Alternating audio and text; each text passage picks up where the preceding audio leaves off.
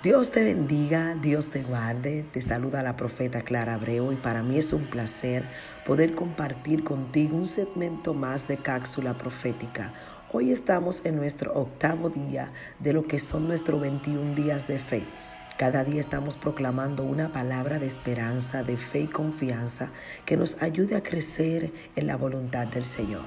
En este día vamos a ponerle al podcast el tema No dudaré y está basado en el libro de Lucas capítulo 1 verso 20. Y ahora quedarás mudo y no podrás hablar hasta el día en que esto se haga, por cuanto no creíste mis palabras, las cuales se cumplirán a su tiempo. Ahí el ángel estaba hablando con el sacerdote Zacarías, un hombre que al igual que su esposa Elizabeth, dice la palabra que eran irreprensibles eran hombre y mujer íntegra, temeroso de Dios y apartado del mal. Tenían una condición de esterilidad por mucho tiempo, pero de repente el ángel sorprende a Zacarías y le trae una noticia que para Zacarías era inesperada. Pero vemos cómo Dios trae convicción a la vida de Zacarías de que lo que estaba hablando era de parte de él. La duda es como una parálisis que detiene nuestro crecimiento y avance.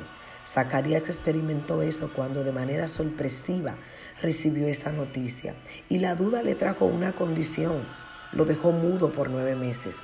Hoy levántate con toda la confianza y firmeza en que todo lo que Dios ha dicho que hará a favor de tuyo y a favor de tu casa, en esa área que te ha revelado vendrá manifestación. Roy Bennett dice, nunca dejes que la duda te mantenga cautivo. La duda es una condición que nos limita a avanzar y a crecer.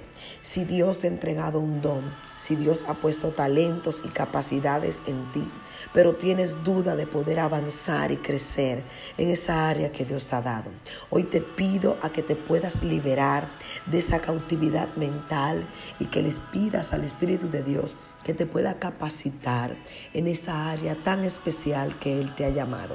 Créeme que si no fuera algo bonito y no fuera algo especial que Dios te entregara, el enemigo no usaría la duda como alma para paralizarte que tú no te puedas desarrollar y que tú no puedas bendecir las vidas con el talento que Dios te ha puesto. Levántate en este día y comienza a proclamar que no vas a dudar ni un instante de lo que Dios ha dicho a favor de ti y de tu casa. Creerás, lo abrazarás, lo verás y las cosas sucederán al tiempo de Dios, en el nombre poderoso de Jesús.